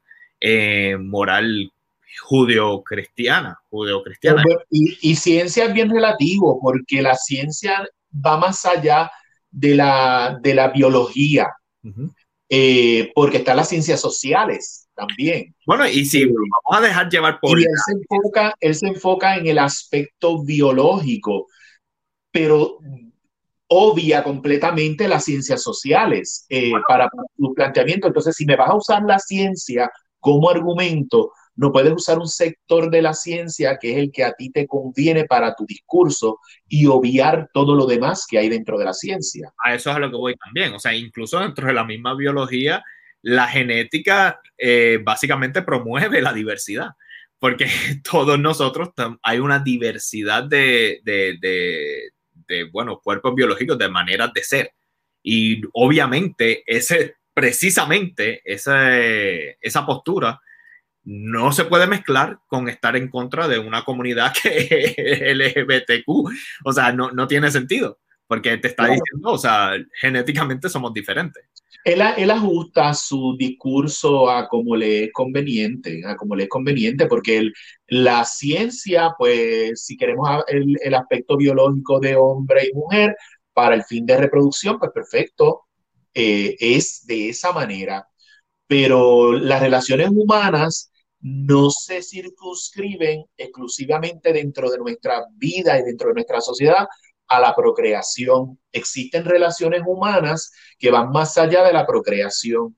Y por lo tanto, si esos seres pertenecen a una sociedad, esos seres tienen que tener garantizados sus derechos y su dignidad dentro de esa sociedad que se rige a través de leyes. Por lo tanto, hay que legislar para esa diversidad que tenemos. No importa que biológicamente la procreación diga una cosa, en la procreación ese es el aspecto, eso es la realidad en ese aspecto. Pero existen otras realidades que en una sociedad eh, un gobierno tiene que tomar en consideración porque hay que, hay que gobernar para todo el mundo, no para, para que la gente procree. Algo que a lo mejor pasa desapercibido también es que escoger unas ideologías por encima de otras o cancelar o censurar unas perspectivas es una forma de adoctrinamiento. O sea, cuando, Cuando tú me censuras información, cuando tú no me permites a mí ver otro tipo de información, me estás poniendo gringolas. Y a eso... En, el caso de él, eh, Jorge, es peor que, que censurarme una información. Es mentir. Mm. Mentir. Es agarrar unos conceptos y mentir sobre ello. Eh, es tergiversar conceptos y eso lo vemos claramente en su participación en el debate cuando habla del concepto de ideología de género. Él tergiversa completamente los conceptos, que por eso fue muy bueno y yo creo que es el mejor momento del debate cuando Alexandra Lugaro interviene y le aclara los conceptos de ideología de género. Y es lo que dije al principio, cuando las opiniones individuales se siguen repitiendo y repitiendo y repitiendo y repitiendo, se convierten en, en la opinión pública. Y este señor ha logrado que mucha gente en el país eh, tenga un concepto erróneo de lo que es la ideología de género, porque ese es el discurso que la ha llevado. Claro, a mí mm, honestamente lo que me parece muy interesante de eso es que utilizar la ciencia para llevar una ideología, como herramienta para llevar una ideología. Claro. Y eso, y ser selectivo con la ciencia, ¿verdad? Ser selectivo, exacto. Porque la me voy a la parte biológica específica que me interesa y me conviene, la otra parte biológica que no me conviene, de, de genes, de las ciencias sociales, todo eso yo lo descarto y no lo pongo en la discusión porque no me conviene para mi agenda política, porque lo digo y lo voy a decir abiertamente, César Vázquez tiene una agenda política de control una agenda política de control. Porque una persona cristiana puede tener, o, judía, o la religión que sea, puede tener sus creencias, entender que hay gente que vive en pecado, perfecto, pero eso no significa que yo voy a atentar contra los derechos de otras personas, porque siempre yo voy a diferir de la manera en que otras personas llevan sus vidas, que no es lo que yo quiera para la mía pero eso no significa que yo voy a demonizar a esa persona como él ha hecho y abogar porque esa persona no sea un ciudadano que se le reconozca su dignidad como ser humano. Muy bien, muy bien.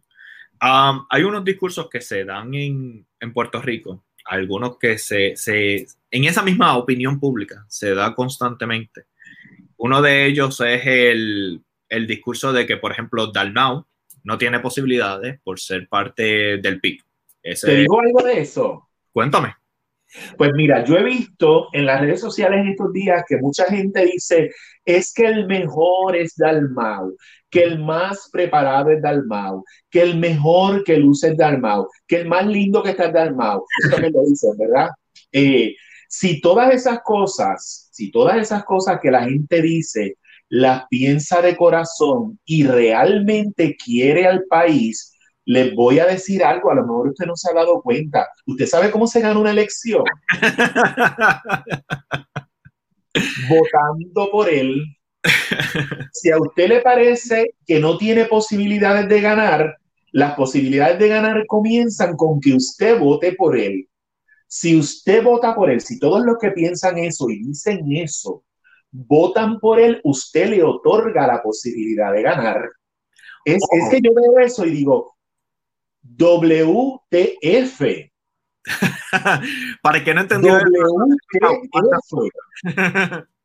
¿Cómo es que la gente dice que no tiene posibilidades de ganar y entiende que es el mejor? Pues mira, tan sencillo.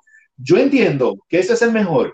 Yo entiendo que es el más preparado. Yo entiendo todo eso. Voy y voto por él. Y si cientos de miles de personas toman esa decisión, si tiene posibilidad de ganar, tiene las mismas posibilidades de ganar que tiene cualquiera de los otros, que es que votes por él. Claro. Ah, eso. WTF. Hay otro discurso que se da que dice que el discurso de votar por Lúgaro para sacar el PNP y el PPD. ¿Qué nos opinas sobre eso? Lo mismo.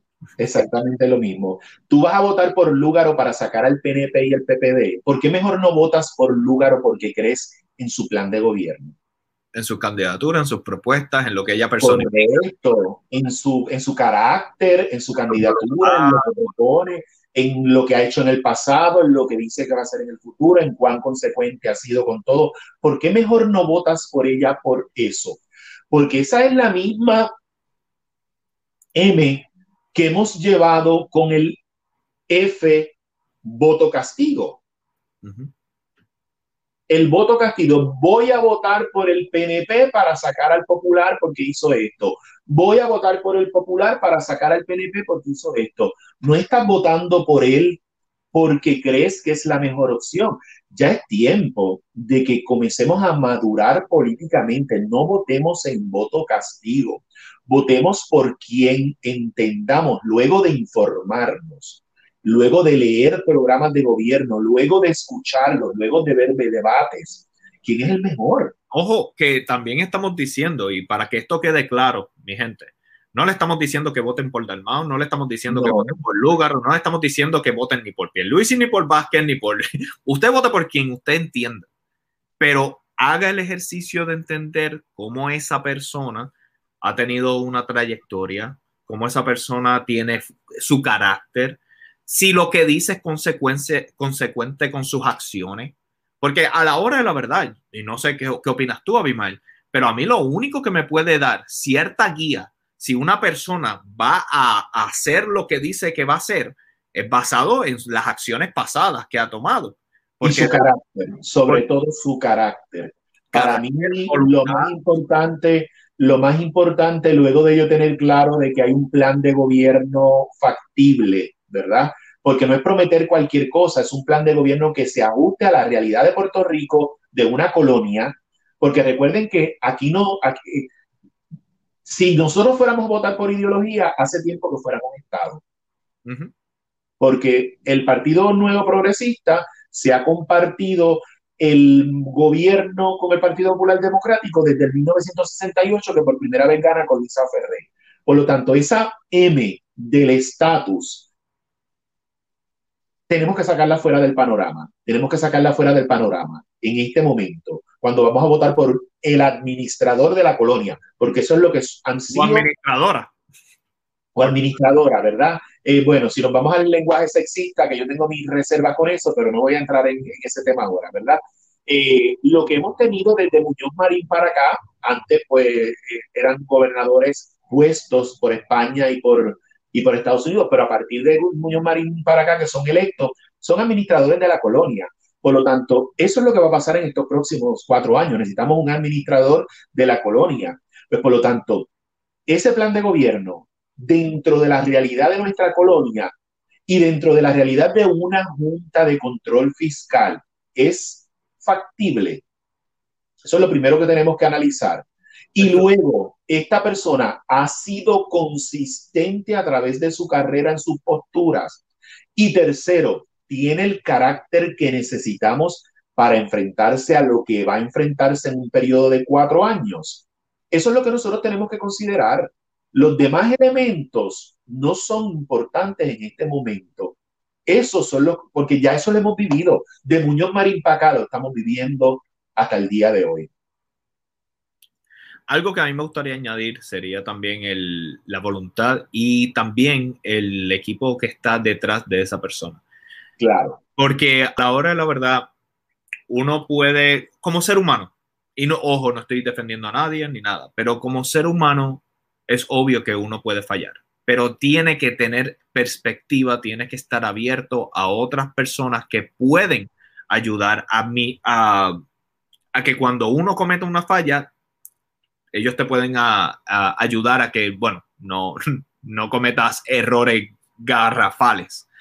Y si bien es cierto que, la persona que vamos a, elegir, la que ustedes elijan, es importante todo eso, también contrapesar esa, esas otras, ese equipo de trabajo. Que... Claro, pero, ahí, te, ahí te, te tengo que decir que el carácter del líder es importante. No olvidemos eh, la historia donde en un momento Sánchez Vilella históricamente tomó unas decisiones, no olvidemos a cómo eventualmente Carlos Romero Barceló toma unas decisiones, que hace unas rupturas dentro de los partidos, no importaba la gente que estaba a su alrededor. Así que el carácter de la cabeza es bien importante, bien importante. Esa madurez, ese carácter, esa, esa eh, en ocasiones capacidad de conseguir diálogo y puntos medios de no imposición. Eso es bien importante. Puedes estar rodeado de un grupo excelente, pero si la cabeza tiene un carácter que no está dispuesto al diálogo, que no está dispuesto a negociar, que no está dispuesto a escuchar a la gente que está a su alrededor, lo que va a pasar es otro partido de renovación, otro partido del sol de un gobernante. Algo que también debemos de destacar es que en estos últimos debates hubo candidatos o candidatas eh, que mostraron mucho más autocontrol que otros. Y yo siempre me pregunto, si no te puedes gobernar a ti mismo o misma, ¿cómo pretendes gobernar un país? Y, hay, unas personas que en este debate se vieron iracundos en, momentos. Y debemos de preguntarnos, porque seriamente, en un momento, digamos, que haya una crisis, que haya un alto nivel de estrés, ¿cómo esa persona va a estar va a estar capacitada para manejar esos momentos de emergencia, esos momentos de estrés, esos momentos donde habrán personas que no opinen igual que él y que le están dando diferentes tipos de consejos.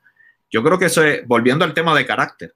Claro, y mentirle, mentirle al pueblo, Jorge, mentirle al pueblo descaradamente frente a nuestras cámaras en un debate.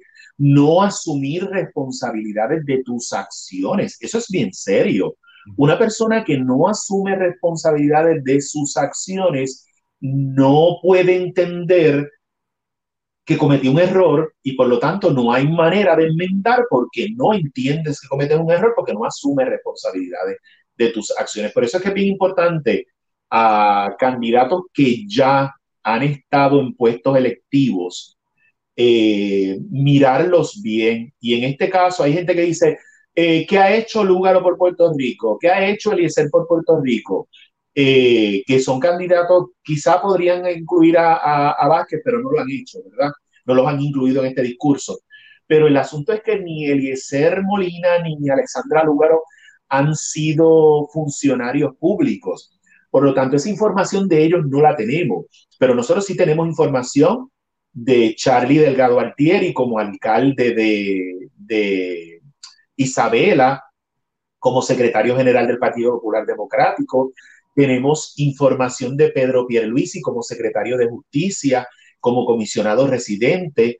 Tenemos información de Juan Dalmau como legislador. Esos tres han sido funcionarios públicos y nosotros tenemos que analizar su ejecutoria como funcionarios públicos. ¿Ok? ¿Cuán consistentes han sido ellos con lo que dicen y lo que hacen? Cuál ha sido el resultado de su gestión como funcionario público. Alexandra Lúgaro y a Eliezer y a César Vázquez, pues le daríamos una carta eh, libre para ver qué hacen, ¿verdad? no, los podemos juzgar en este momento por su ejecutoria, pero a estos otros tres sí los podemos eh, juzgar por su ejecutoria. Y por eso es que es importante analizar todos estos elementos antes de, de votar. Yo estoy a punto de decir cuál es el mío, que no lo he dicho, ¿verdad? Yo creo que... sigamos. Sigamos, sigamos. Yo creo que después de las elecciones, para, para que las personas... Pero yo creo que la gente tiene una idea. Eh, al mismo tiempo, yo he visto que la palabra cambio, y obviamente eso es algo que por la cual empezamos este episodio, la palabra cambio, cambio, cambio, cambio, la están utilizando muchos muchos políticos. Y yo me pregunto acá, bueno, para uno ejercer un cambio, tienes que tú ejemplificar el cambio. Tienes que tú de alguna manera representar ese cambio. Y veo unos candidatos que utilizan la palabra, sin embargo, no han dado muestra de ningún cambio en, específico. O sea, eh, no voy a decir el nombre de la, de la, persona, ¿verdad? Para tratar de ser bastante justo. Pero ¿cómo, ¿cómo será el cambio cuando tú has sido parte del problema? Bueno, ya, ya ahí me eliminaste varios de los candidatos, pero verdaderamente, ¿cómo tú puedes pretender decirle a la gente, yo voy a traerte un cambio cuando yo soy el que te estoy trayendo el problema y no he dado ningún indicio de cambio? O sea, vamos, que ahí entras en el discurso populista, porque si tú me dices a mí, por lo menos, mira, vamos a hacer un cambio y hay acciones, hay cosas que yo puedo determinar, ah, ok, es que he visto una trayectoria, he visto una, unos patrones de conducta que ejemplifican eso, me dan por lo menos una idea de cambio. Pero cuando tú me dices a mí, vamos a hacer un cambio, pero yo no hago ninguno, pues es como contradictorio esa... esa... Y, y, sobre todo cuando a través de una carrera política que viene de ah, décadas, ¿verdad? De décadas, desde 1992. ¿Cuánto va a estar? Del 18 años, estoy lo correcto, ¿verdad? Bueno, una carrera política de 18 años y tú has sido consistente en ser como eres, entonces yo te tengo que creer hoy que tú vas a hacer un cambio cuando has sido consistente y no ni reconoces, ¿verdad? Pero bueno, bueno, bueno. Ah, Algo. Ahí sí lo que te voy a decir es que es importante que la gente tome en consideración. Usted tiene el derecho a votar por el estatus que usted crea en el plebiscito, ¿ok? Que es el 3 de noviembre también. Estadidad sí o no, que es en este caso, ¿verdad? No es votar por... Eh, hasta eso nos no quitaron. Es, es, es votar por estadidad sí o no. Usted tiene el derecho a votar en ese plebiscito por la fórmula de estatus que usted quiere, si no quiere la estadidad o si quiere la estadidad. Sabiendo que ya el Congreso, Washington y el Departamento de Justicia le dijo, me vale madre el plebiscito ese, no vamos a hacer nada con él. Pero si aún así usted entiende que es importante ir a ejercer su voto, hágalo. Pero teniendo claro que el candidato que representa cada una de esas opciones, ¿verdad? en este momento no está corriendo por opción, está corriendo para administrar la colonia. Correcto, correcto. Y con esto, y ya mismo estamos por cerrar porque tenemos otra, otra grabación, pero creo que también dentro de esta cuestión del cambio, los cambios obviamente sociales, es el derecho a, a las personas, pues, de diversas personas, diferentes maneras de pensar, que viven diferente a nosotros. Y cuando se da este intercambio entre el Lúgaro y el señor Vázquez, hubo muchas personas que se quedaron calladas. No fue el caso de Lúgaro, eh, perdón, no fue el caso de Dalmau, él intervino y se expresó, pero hubo unas personas que pudieron haber alzado su voz para precisamente decir, bueno, yo vengo a representar un cambio en la manera de pensar pero sin embargo se mantuvieron calladas, que yo diría convenientemente calladas. ¿Qué tú opinas sobre eso? Mira, yo creo que ahí hay el, elemento que voy a seguir mencionando y voy a seguir mencionando y voy a seguir mencionando, que para mí es bien importante a una persona que yo le confío eh, mi vida, carácter. Ahí tanto Eliezer Molina como Pedro Pierluisi, como Charlie Delgado Altieri, perdieron una maravillosa oportunidad para decirle a unos sectores del electorado, yo soy solidario contigo, yo soy empático contigo, yo voy a gobernar para ti también. En ese momento solo dos candidatos le dijeron a esos dos sectores de la población, que es la comunidad LGBTQ y las mujeres, nosotros somos solidarios con ustedes. Los otros tres hombres desaprovecharon esa oportunidad y eso es carácter. Eso es un rasgo de carácter, de mantenerme en silencio ante lo que está pasando frente a mí. Y no lo veamos porque no me gusta como salió a defender a Alessandra Lúgaro.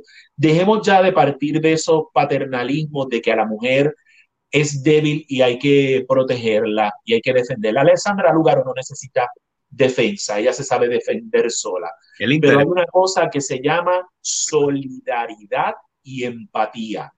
Con ella como mujer en ese momento y con esos dos sectores del electorado que estaban siendo atacados abiertamente por este señor.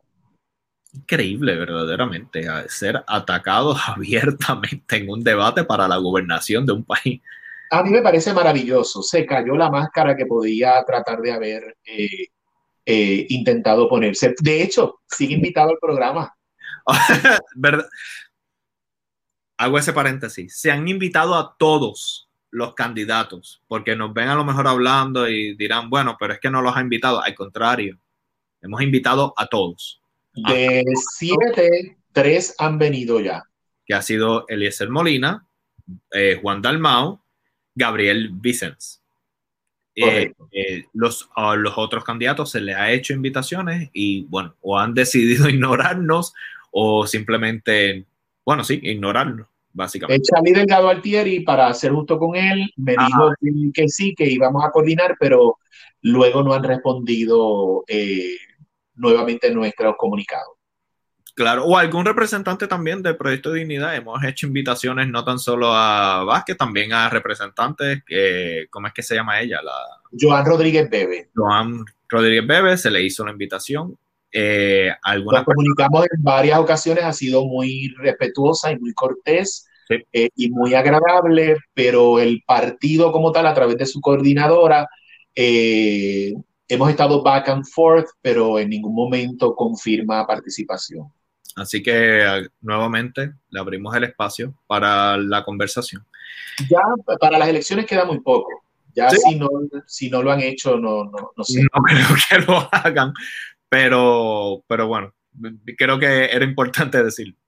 Eh, bueno, yo creo que con esto podemos ir concluyendo la, la conversación.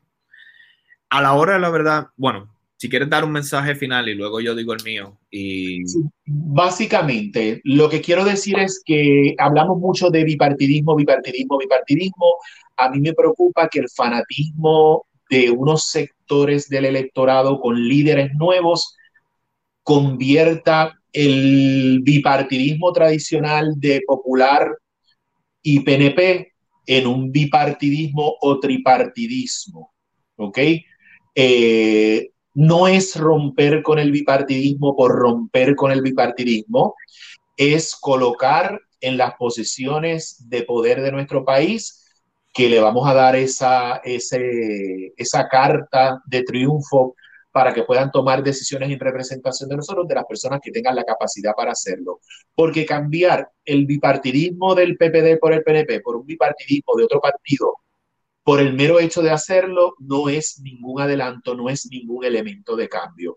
Pero vuelvo y repito, creo que vamos en un camino eh, positivo porque hay mayor representación en estas elecciones eh, y hay apertura discusión de muchísimos temas y hay candidatos que jamás nos hubiésemos imaginado que podrían existir en el espectro político de Puerto Rico, sobre todo a la gobernación. Mi llamado personal es al libre pensamiento, al pensamiento crítico, a que no se dejen llevar simplemente porque fulanito va a votar de esta manera, entonces yo voto de esa manera, o porque mi familia va a votar de esta manera, entonces yo voto de esta manera. No, usted tiene, un, usted tiene una manera de pensar independiente a la manera de pensar de otras personas. Eh, no estoy diciendo que se cierre a no escuchar, claro, escuche, analice y basado en sus criterios personales, pues tome la decisión que mejor entienda. Pero esta, esta cuestión de fanatismo, esta cuestión de, de votar a ciegas, simplemente porque o me cae bien, o es bonito o es bonita, o cualquier discurso que usted quiera, quiera decir, me parece un error garrafal cuando estamos hablando de simplemente, bueno, de las riendas de un país. O sea, no es cualquier cosa, mi gente. No estamos hablando aquí de, de quién es, no sé, un prototipo de modelo de, a seguir. No es eso. Estamos hablando de gobernanza de un país y hay una responsabilidad inmensa que hay con ese, ese rol. Y entrar en, discursos y en peleitas de fanáticos. O sea, no esto no es un juego de baloncesto, mi gente. No es un juego de baloncesto y ese fanatismo es, es es lo que nos ha traído hasta aquí. Y abran los ojos ante esos programas de televisión que son eh, relaciones públicas para ciertos ah, candidatos en particular, eh, que demonizan a otros y son relaciones públicas para esos candidatos. Y recuerden que en ocasiones esa gente recibe dinero por lo que está haciendo. Sí, a eso yo les llamo los hechiceros del pensamiento, que están tratando de... ¡Qué bochincha! Ah, sí, Sí. Y, se ve, y, se ve, todo. Así que bueno, rapidito, ¿dónde nos pueden seguir, Abimael? Eh, me pueden seguir en Facebook en arroba Abimael Acosta Writer. Writer de escritor. Abimael Acosta, mi nombre con apellido, y Writer W-R-I-T-E-R. Eso es en Facebook, ahí está en pantalla. Y en Instagram y en Twitter me pueden seguir arroba Abimael Acosta iba a decir TikTok, pero como TikTok va a desaparecer pronto, pues sí, no tal sé. parece, tal parece que sí va a desaparecer. Para que veamos cómo la política y actitudes eh, autoritarias influyen hasta en cosas como esta. Pero eso es tema para otro programa. Eso es otro tema, eso es geopolítica y, bueno, política internacional y eso es otras cosas. Pero bueno, sí, un buen ejemplo de cómo la política afecta a nuestras vidas, hasta las redes sociales. Uh, en mi caso, quiero pues hacer la invitación, personas que estén interesadas en publicidad digital, en cualquier tipo de promoción digital, se pueden comunicar con nosotros a Ríos Red, somos tu solución digital. Y si necesitas educación eh, digital, especialmente en, esto, en este contexto de pandemia, donde muchas personas están tratando de echar sus negocios hacia adelante, pues se pueden comunicar con nosotros y con mucho gusto le vamos a dar una orientación gratis de 30 minutos sin ningún tipo de, ay, de compromiso. Y bueno, ya si usted decide eh, atender o querer nuestro servicio, nosotros le hacemos una propuesta personalizada basado en, bueno, en su contexto y en sus necesidades personales. Para comunicarse con nosotros, simplemente vamos a dejar un enlace en la descripción de este video ya sea a la derecha o a la izquierda, dependiendo de cómo usted esté viendo este video, ya sea por smartphone o ya sea por computadora, vaya a la descripción y ahí está el enlace. Abimael, ¿algo más que se nos quede? No. No, perfecto. Bueno, pues en ese caso, mi gente, todos los domingos, una de la tarde hora de Los Ángeles, cuatro de la tarde hora de Puerto Rico, tienen una cita aquí con Jorge y Abimael conversan hoy. Hasta el próximo domingo.